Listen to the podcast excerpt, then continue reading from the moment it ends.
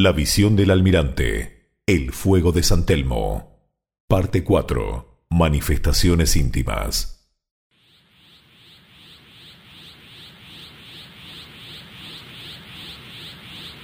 A ver, dime una cosa. ¿Y tú quién eres? Esta pregunta no tiene respuesta. La figura de Felipe es rodeada por el destello circundante. Pronto, el almirante comprende que así se manifiesta su enojo. Algo más calmado, a esas alturas, el almirante piensa, ¿qué más da un poco de fuego de San Telmo?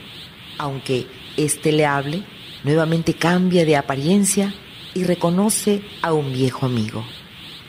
Aquí el almirante nos relata que se encuentra con un amigo también fallecido. Martín Alonso Pinzón.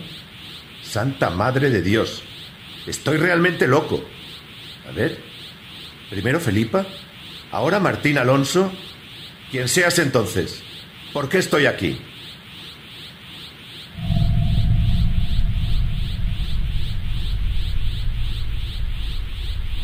Tus ojos ven lo que tu corazón quiere que veas, ya te lo dije. El resplandor bajo la figura de Martín Alonso Pinzón centellea aún más intensamente. Es la pregunta equivocada. Eso es claro.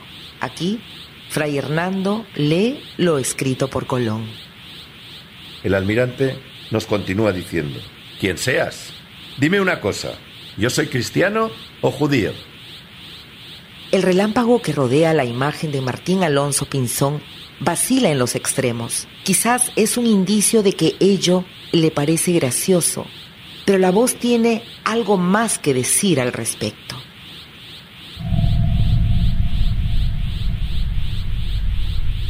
Todos nosotros que hemos recibido el mismo y único Espíritu, el Espíritu Santo, nos hemos fundido entre nosotros y con Dios, ya que por mucho que nosotros seamos numerosos separadamente, y que Cristo haga que el Espíritu del Padre y el suyo habite en cada uno de nosotros, este Espíritu es único e indivisible. Lleva por sí mismo a la unidad a aquellos que son distintos entre sí, y hace que todos aparezcan como una sola cosa en Él. Y de la misma manera que el poder de la santa humanidad de Cristo hace que todos aquellos en los que en ella se encuentra formen un solo cuerpo, de la misma manera el Espíritu de Dios, que habita en todos, único e indivisible, los lleva a todos a la unidad espiritual. ¿Sabes quién ha dicho eso? Bueno, no lo conociste. Yo sí tuve esa suerte. Quizás escuchaste o leíste sobre él. Lo dijo San Cirilo de Alejandría. ¿Responde eso a tu pregunta? Ahora dime de una vez lo que deseas. Tengo mucho trabajo pendiente. Aquí podemos ver que el almirante se encuentra desconcertado, perdido. Es por eso que le responde a la visión. ¿Estoy confundido de verdad? ¿Eres el azar, el destino o la sabiduría divina acaso?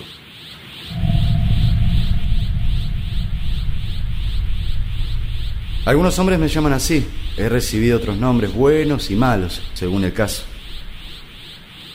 En medio de este extraño encuentro con personas que han fallecido y han sido parte de su historia, el almirante decide formular la pregunta total, aquella que supone ha de abarcar la mayor cantidad de cosas. Aquí, en este punto, el almirante pregunta, ¿por qué?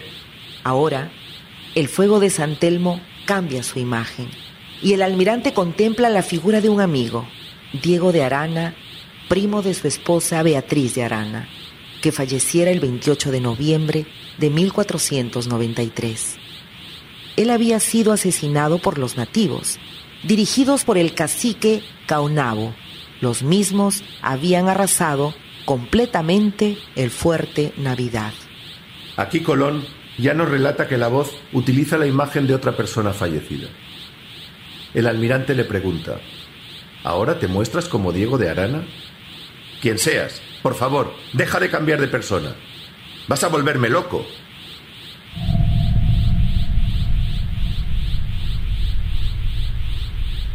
Insisto, tus ojos ven lo que tu corazón quiere que veas. Pero, volviendo a lo que te preocupa, me gustaría que especificaras la pregunta. ¿Te refieres a por qué ha habido ciertas desventuras en tu vida? Así es, eso mismo. ¿Por qué tuvo que morir tan joven el capitán Diego Tristán? ¿O el capitán Antonio de Torres en el naufragio durante la tromba marina? ¿Y por qué Felipa, mi primera esposa?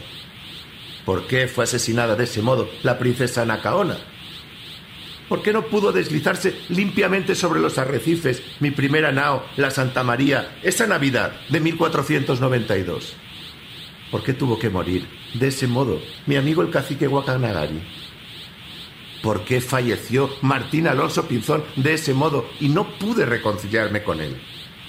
¿Por qué dejas que personas como Fray Nicolás de Obando o Fray Juan Rodríguez de Fonseca actúen en nombre de Dios y realicen sus maléficas obras sin importarle las personas y enriqueciéndose por ello?